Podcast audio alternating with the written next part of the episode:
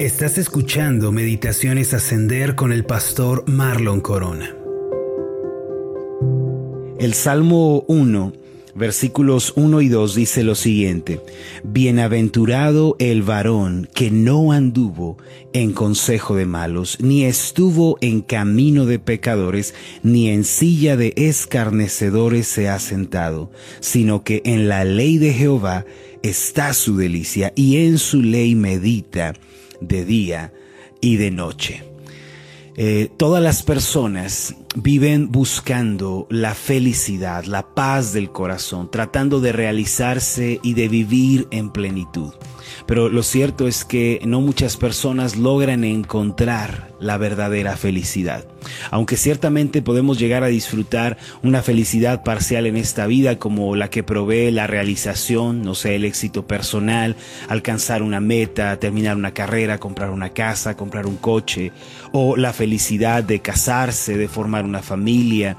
Eh, este tipo de felicidad a menudo es efímera, es pasajera y está totalmente arraigada en nuestras circunstancias. De modo que si comenzamos a vivir tiempos difíciles, tiempos adversos, aquella felicidad que tanto abrazamos en un momento se desvanece y perdemos por completo la paz, el gozo y el ánimo de vivir.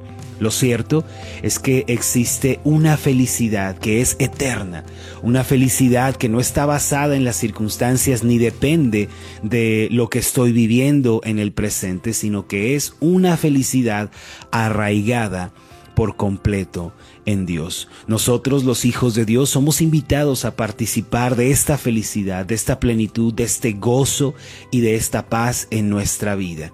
Y esto es posible si nosotros seguimos la palabra de Dios. Si tan solo abrazamos la Biblia como nuestra norma de vida, comenzamos a vivir de acuerdo con ella, empezamos a obedecer la palabra, empezamos a creerla, a practicarla, a memorizarla y a repetirla, entonces nuestra vida comienza a encaminarse a esa felicidad que las circunstancias y otras personas no nos pueden quitar. Ahora, para llegar a esta felicidad hay algunas cosas que debemos considerar y debemos tener presentes, mismas que se encuentran en el Salmo 1, versículos 1 y 2. Este salmo en mi Biblia eh, tiene el título El justo y los pecadores. Y este es uno de los grandes contrastes que existen en la Biblia. Aquellos que caminan con Dios, que buscan hacer su voluntad y aquellos que viven de acuerdo con sus pensamientos, se siguen a sí mismos y hacen su voluntad. En estos dos versículos del Salmo 1, los primeros dos versículos, encontramos esta gran distinción. Dice de la siguiente manera, Bienaventurado el varón que no anduvo en consejo de malos. Ahora, lo primero que nos dice el salmista es la palabra bienaventurado. Una persona bienaventurada, de acuerdo con la Biblia, es una persona feliz, pero no es una felicidad eh, única, sino que la palabra bienaventurado hace referencia a una persona que goza de una felicidad sobre felicidad sobre felicidad. Por eso los teólogos han dicho que una buena traducción de la palabra bienaventurado es tres veces feliz. Además, la bienaventuranza denota placer, denota plenitud, es eh, un tipo de gozo y alegría en lo profundo del corazón. La persona se siente satisfecha, se siente sumamente realizada. Pero miren lo que presenta el salmista como elemento indispensable de esta felicidad que puede llegar a la vida de nosotros. Lo primero es que no andemos en el consejo de los malos.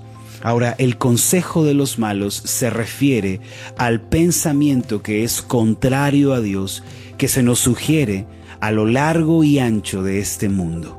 Vivimos en un mundo caído, en un mundo que vive eh, buscando hacer su voluntad, que quiere llevar a cabo sus ambiciones egoístas, pero el salmista nos dice, si tú quieres ser bienaventurado, si realmente quieres ser feliz, entonces no sigas el consejo de los malos, no sigas el consejo de los pecadores.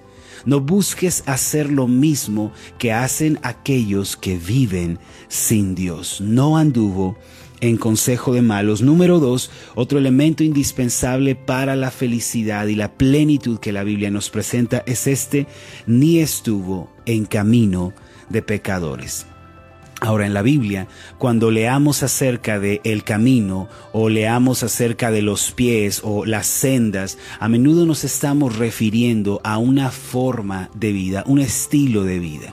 Lo que quiere decir el salmista en esta segunda parte de su receta para la felicidad es que nosotros no nos habituemos al pecado los hijos de Dios que hemos sido salvos por la gracia de Jesucristo, que ahora estamos andando en vida nueva, no debemos acomodarnos ni relajarnos con relación al pecado.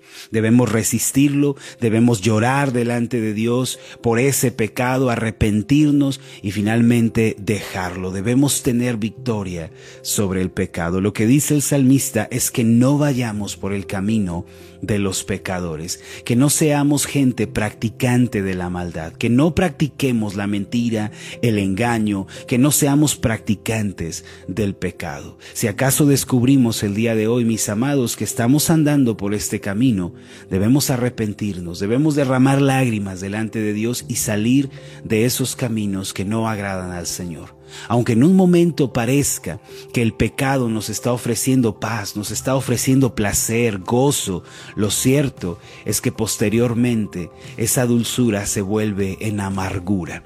El pecado al principio se nos presenta de una manera tan atractiva. Sepan esto ustedes, el pecado nunca se nos va a presentar de manera repulsiva.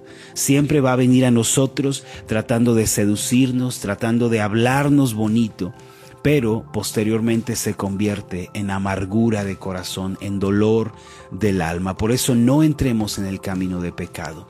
Vean cómo la receta del salmista para la bienaventuranza es dejar el camino de pecado, abandonar esa senda. Y en tercer lugar dice, ni en silla de escarnecedores se ha sentado. Los escarnecedores son los burladores o los que tienen a la fe a las cosas sagradas en poco.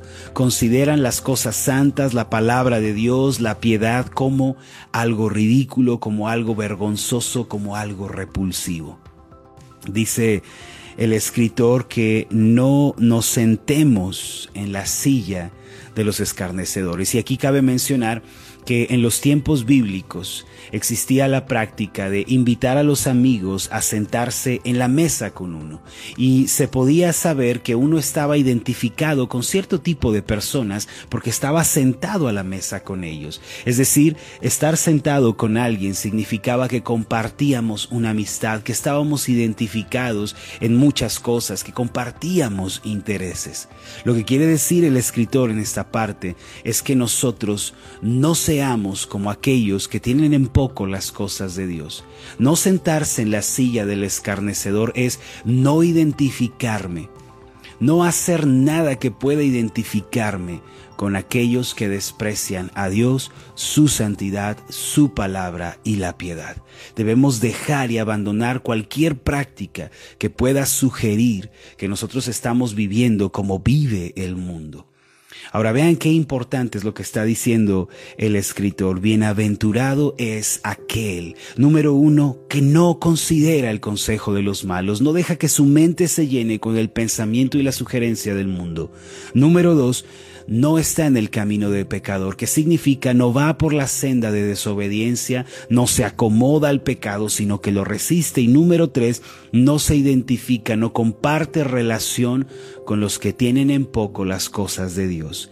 Pero en el versículo 2, si bien en el versículo 1 nos habló de manera negativa lo que debemos dejar de hacer, en el versículo 2 nos va a hablar de manera afirmativa y positiva lo que debemos hacer sino que en la ley de Jehová está su delicia, y en su ley medita de día y de noche.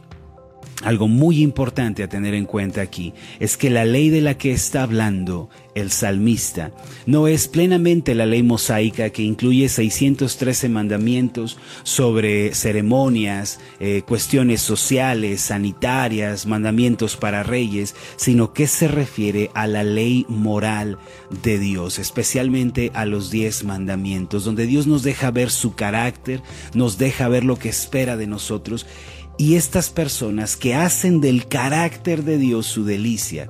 Y obviamente todo acerca de Dios no está revelado en esa ley moral de los diez mandamientos. Lo que quiere decir es el carácter de Dios, conocer a Dios, caminar con Dios, que eso es algo que nosotros podemos hacer si leemos la Biblia desde Génesis hasta Apocalipsis. Si estudiamos con cuidado el mensaje de Dios y le conocemos, allí vamos a ser personas bienaventuradas. Pero hay algo importante. Dicen el salmista que esta persona se deleita en Jehová se deleita en su carácter moral, se deleita en conocerle, hace de la meditación en Dios un hábito de día y de noche. Esta expresión significa es algo de la vida cotidiana, es algo de todos los días. Mis amados, si nosotros queremos ser personas felices, en esta vida, nosotros debemos evitar las cosas que se mencionan en el versículo 1, pero número 2, debemos avanzar a una relación cercana con Dios a través de Cristo y debemos conocer a Dios a través de la Biblia. Si bien conocemos algo de Dios en los diez mandamientos, conocemos a Dios plenamente al menos lo que Él nos ha revelado en las páginas de la Biblia. Por eso hagan de Dios su prioridad, búsquenle de todo corazón, caminen con Él todos los días y la felicidad, ese gozo, paz, plenitud, satisfacción vendrán a sus vidas a raudales. Esta felicidad no es la felicidad momentánea, no es la felicidad circunstancial, es una felicidad que se instala en el alma, una paz que viene a nosotros de saber que estamos andando y caminando con nuestro Dios y con nuestro Salvador. Vamos a hacer una oración y vamos a pedirle al Señor que nos ayude a ser personas felices en esta tierra. Amado Dios y Padre Celestial, muchas gracias por tu palabra, la cual ciertamente es lámpara a nuestros pies. En este día te damos las gracias porque nos enseñas el camino, la receta a la felicidad. Nos adviertes de no escuchar el consejo del malo. Ayúdanos a cerrar nuestros oídos, nuestros ojos a las sugerencias del mundo. Nos dices también que no vayamos por el camino del pecador. Señor, ayúdanos a tener victoria sobre el pecado, a dejar la desobediencia, a dejar aquellas cosas que no te agradan. También, Señor, dices que no nos identifiquemos con los burladores, con los escarnecedores, aquellos que te tienen en poco. Ayúdanos, Señor, a no guardar nada en nuestra vida que se iguale con ellos. Y finalmente, enciende nuestros deseos de buscarte. Danos pasión para caminar contigo, para leer la Biblia, para conocer tu carácter santo, para conocerte a la luz de las Escrituras. Señor, obra en nuestras vidas de manera que podamos verte más claramente. En el nombre de Jesús pedimos y oramos por esto. Amén y amén.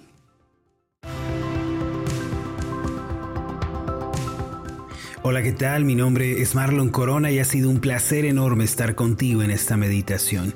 Mi oración es que tú seas prosperado en todas las cosas y que tengas salud así como prospera tu alma. Puedes encontrarnos en nuestra página de Facebook como Ascender. Escríbenos un mensaje y cuéntanos cuál ha sido tu experiencia con las meditaciones Ascender. Hasta la próxima.